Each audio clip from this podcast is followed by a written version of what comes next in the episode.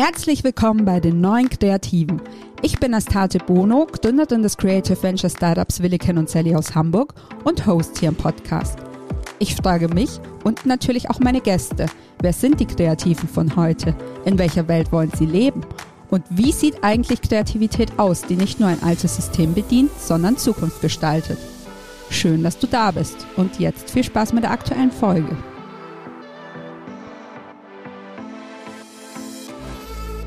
Ja, herzlich willkommen vor allem zu einem die neuen kreativen Spezial. Tatsächlich habe ich in meinem letzten Intro einfach mal schlicht Blödsinn erzählt. Ich habe nämlich gar keine weiteren zwei Warm-up-Folgen mehr für euch. Wir haben spontan umgeplant und die heutige Folge wird eine Art Intro-Folge zum eigentlichen Podcast-Format. Das heißt, ich werde euch heute erzählen, wie die Idee zu meinem Podcast entstanden ist, welche Vision dahinter steht und wer ich eigentlich bin. Denn natürlich bringe auch ich meine ganz persönliche kreative Geschichte mit, die mich letztlich dahin geführt hat, wo ich heute stehe oder genau genommen sitze, nämlich vor diesem Podcast-Mikrofon.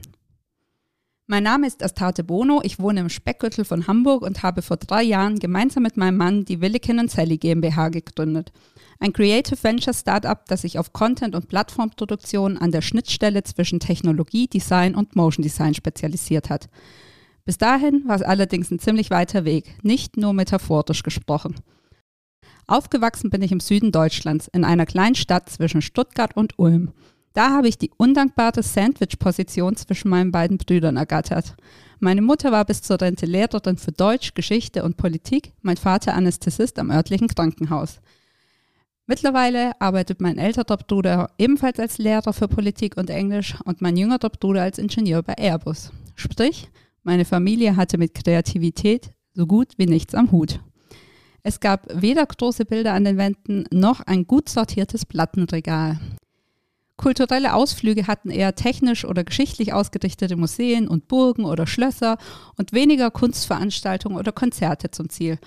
Und ehrlich gesagt, ich konnte mich für alte Keramikscherben oder Speerspitzen schon damals nicht wirklich begeistern. Immerhin haben wir eine musikalische Früherziehung, Blockflötenunterricht und später dann Klavier- bzw. Keyboard- oder Gitarrenunterricht genossen.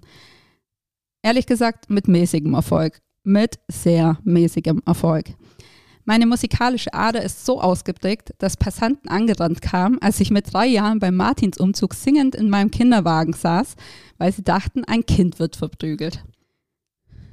Der erste Versuch, mich für die musikalische Früherziehung zu begeistern, endete damit, dass ich mich mit Händen, Füßen und vielen Tränen so lange gegen das Xylophongeklimper gewehrt habe, bis mich meine Eltern entnervt wieder mit nach Hause geschleppt und erstmal in mein Zimmer gesperrt haben. Und mein erster Klavierlehrer stand kurz vor dem Klassenkonzert vor Eltern und Freunden irgendwo am Rande eines Nervenzusammenbruchs, weil er Angst hatte, Zitat, meine musikalische Unfähigkeit würde auf ihn als Lehrer zurückfallen. Mit 16 habe ich dann schließlich meine Musikkarriere an den Nagel gehängt und die musikalischen Gehversuche meiner Brüder verliefen ähnlich fruchtlos und auch irgendwann im Sande. Heute habe ich meinen Frieden damit gemacht und stelle mir eigentlich nur noch die Frage, wo hätte die Begeisterung für Musik bitte herkommen sollen in einem Haushalt, in dem zweimal im Jahr der Soundtrack von Evita oder die besten Hits von Frank Sinatra in den CD-Player geschoben wurden. Nichts gegen Frank Sinatra. Ich liebe seine Musik bis heute, aber ich glaube, ihr wisst, was ich meine. Dafür gab es bei uns zu Hause aber jede Menge Bücher und ich habe schon in jungen Jahren einmal quer durch die kompletten Regale gelesen. Bis meine Mutter mir dann so im Alter von elf oder zwölf Jahren sagte, dass ich für die Bücher wie das Foucault'sche Pendel zu jung sei. Habe ich nicht verstanden. Und um es kurz zu machen, alles, was sie für altersgemäß hielt, hatte ich gefühlt ausgelesen und für alles andere war ich anscheinend irgendwie zu jung. Zumindest ist es bei mir so angekommen. Und ich muss zugeben, das verpasste meiner Le Leseleidenschaft damals einen ziemlichen Dämpfer. Vielleicht ist das aber dafür auch der Grund, dass ich in etwa zum, zum selben Zeitpunkt mit dem Schreiben angefangen habe. Ich bekam mein erstes Tagebuch und füllte in den folgenden Jahren mindestens 20 davon. Ich schrieb meine erste Kurzgeschichte, die damit begann, dass ein Mädchen ihre erste große Liebe an einen Autounfall verlor und die damit endete, dass sich dieses Mädchen vor einen Zug warf.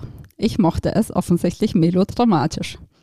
In der achten Klasse sagte mir meine Deutschlehrerin nach einem Aufsatz über einen ausgebüxten Zooaffen eine Zukunft als Schriftstellerin voraus. Mein Schülerpraktikum habe ich bei der örtlichen Tageszeitung gemacht. Und in der 12. Klasse war der Kurs Literarisches Schreiben tatsächlich der einzige Kurs, den ich irgendwie gern besucht habe und dem ich dann auch locker zweistellige Punktzahlen geschrieben habe. Ansonsten war ich jetzt nicht so der engagierte Schüler. Ähm, mein Berufswunsch, und ich war tatsächlich seit der Grundschule fest entschlossen, Lehrerin zu werden, hat sich dann ganz langsam geändert. Und ähm, ja, ich begann von der Zukunft als Journalistin zu träumen.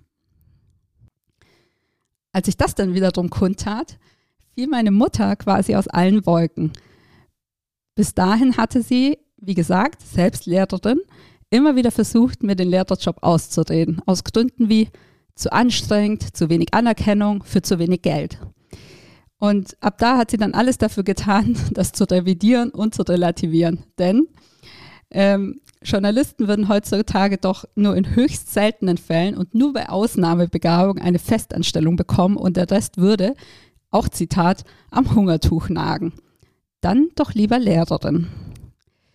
Weil ich damals nicht besonders zielstrebig war und mich zudem auch relativ schnell verunsichern ließ, ähm, fanden wir vor meinem Abi dann den Kompromiss.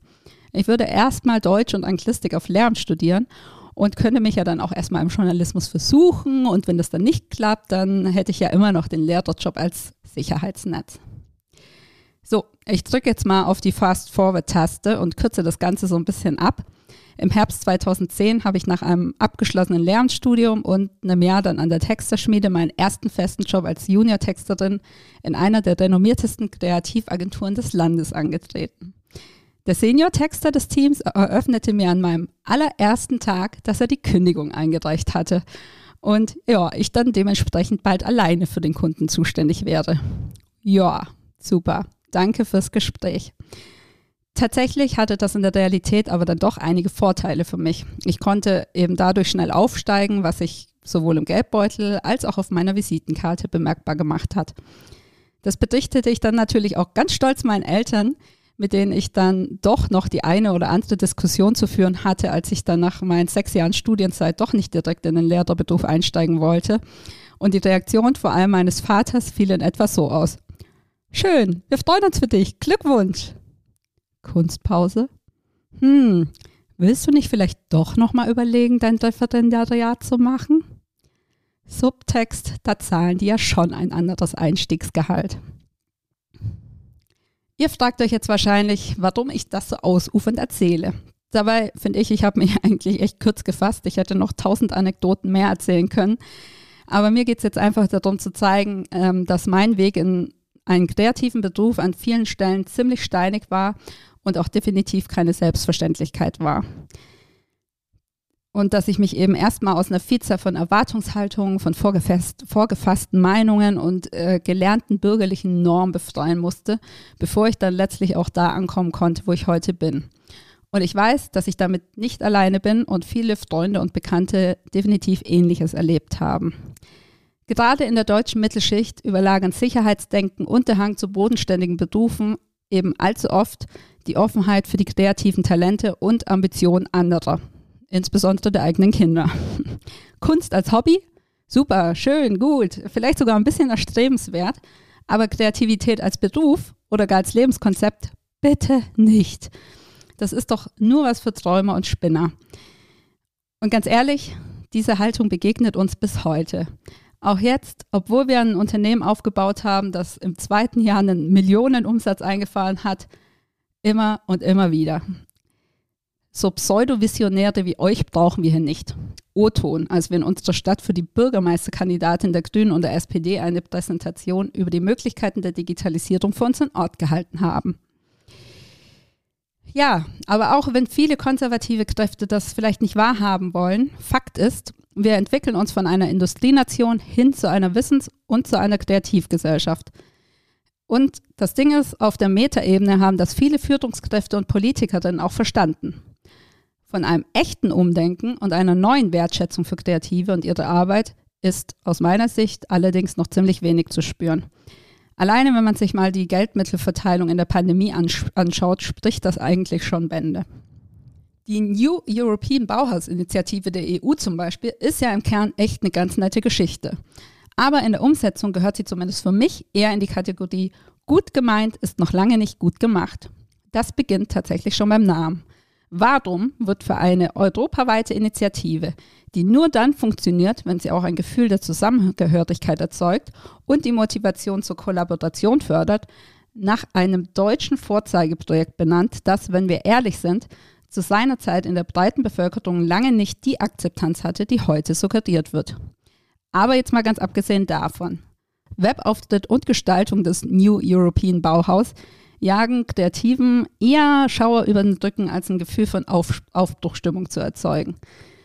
Warum bezieht man denn ganz offensichtlich keine Kreativen ein, wenn man ein Projekt erschaffen will, das Kreative begeistert? Das freue ich mich tatsächlich bis heute. Was ich damit sagen will, eine Gesellschaft, die echt und ehrlich verstanden hat, dass ihre Zukunft in großen Teilen von der Fähigkeit zum kreativen Schaffen ihrer Mitglieder abhängt, sollte in der Lage sein, eine Atmosphäre und Strukturen zu erschaffen, in denen sich kreative Köpfe auch wirklich wohlfühlen. Sie sollte Andersartigkeit und in einem gewissen Maß aus meiner Sicht auch einen Hang zur Exzentrik fördern, statt schon Kinder so lange zurechtzubiegen, bis sie sich der Norm angepasst haben und einfach mal komplett in der breiten Masse untergehen. Eine Gesellschaft wie unsere schafft eine Dynamik, die aus Kreativen viel zu oft Einzelkämpfer macht. Auf der einen Seite steht eine breite Masse, die Kreative nicht nur, aber auch finanziell nicht die Wertschätzung entgegenbringt, die ihnen eigentlich zuteil werden sollte und die sie gerade im Wirtschaftlichen noch viel zu oft zu reinen Dienstleistern degradiert, die irgendwo ganz am Ende der Nahrungskette stehen. Das führt dazu, dass kreative Dienstleistungsunternehmen sich viel zu häufig in einem ewigen Überlebenskampf befinden. Und das wiederum führt dazu, dass kreative Arbeitnehmer sich viel zu oft, aus meiner Sicht, in die Selbstständigkeit flüchten. Es ist halt so, dass es sich vom Freelancertum im kreativen Bereich auch heute noch häufig gut leben lässt. Aber Wirtschaft und Gesellschaft lassen sich im Alleingang eben nur sehr schwer verändern. Deshalb haben wir, also mein Mann und ich, uns ganz bewusst gegen den bequemeren Weg als Freelancer-Team und für die Gründung eines eigenen Unternehmens entschieden. Und deshalb habe ich das House of Williken gegründet und diesen Podcast gestartet. Ich glaube, wir als Kreative müssen lauter werden. Und wir müssen uns den Raum nehmen, den uns die Gesellschaft noch allzu häufig verwehrt. Wir müssen Unternehmen schaffen, die nicht ausschließlich vom finanziellen Goodwill anderer Unternehmen abhängen. Wir müssen kreative Silos einreißen und uns besser vernetzen. Wir dürfen uns nicht gegenseitig das Wasser abgraben, was zugegebenermaßen in einem ewigen Überlebenskampf ziemlich schnell passiert. Wir müssen uns gegenseitig pushen und feiern und auffangen, wenn es dann doch mal nicht so läuft. Und damit meine ich jetzt nicht, dass wir uns gegenseitig Awards um die Ohren hauen, sondern dass wir eine echte Wertschätzung füreinander entwickeln und den Willen entwickeln, gemeinsam Großes schaffen zu wollen die Zukunft mitgestalten zu wollen und sie eben nicht den Politikern und den etablierten Mächten zu überlassen.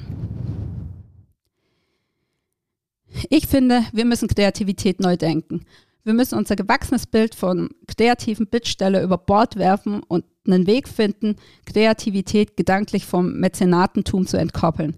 Denn Kreativität und die Fähigkeit zum kreativen Schaffen müssen zu Werten werden, die für sich selbst stehen. Wahrscheinlich denkt ihr euch jetzt, Alter, die hat echt einen Hang zur Melodramatik. Aber ich glaube tatsächlich, dass wir ein neues Selbstverständnis entwickeln müssen. Und ich will mit dem House of Williken und mit diesem Podcast meinen Teil dazu beitragen. Der Podcast Die neuen Kreativen ist ein erster Schritt dahin, meiner Vision eine Gestalt zu verpassen. Ich will, dass wir uns gegenseitig kennenlernen. Ich will durch die Auswahl meiner Gäste aber vor allem auch zeigen, wie wir Kreativität einsetzen können, um Zukunft und Gesellschaft zu gestalten. Ich will Personen und Projekte finden, die Kreativität neu denken und die dazu inspirieren, sich selbst letzten Endes neu zu erfinden. Zur Wahrheit gehört aber natürlich auch das, was ich unter unseren ersten Post bei Instagram geschrieben habe. Das House of Williken ist ein Ort für visionäre Kreative und kreative Visionäre. Vor allem aber ist das House of Williken im Moment noch eine Idee. Davon, wie wir als Kreative Zeit und Zukunft gestalten können. Wir haben eine grobe Ahnung davon, wo wir hinwollen, aber keinen Plan davon, wo wir ankommen werden. Was wir wissen, die Idee funktioniert nur gemeinsam mit euch. Also, kommt rein, nehmt euch einen Keks und bleibt, solange ihr wollt. Das war sie, meine Intro-Folge. Jetzt wisst ihr, was auf euch zukommt. Ich freue mich, wenn ihr ein Stück mitkommt und den Podcast auf Spotify oder Apple Podcasts abonniert und oder at House of Williken bei Instagram folgt. Für alle, die nicht auf Instagram sind und trotzdem auf dem Laufenden bleiben wollen, gibt es auch bald ein Newsletter. Die Anmeldung findet ihr unter www.houseofwilliken.de. Bis zur nächsten Folge. Macht's gut.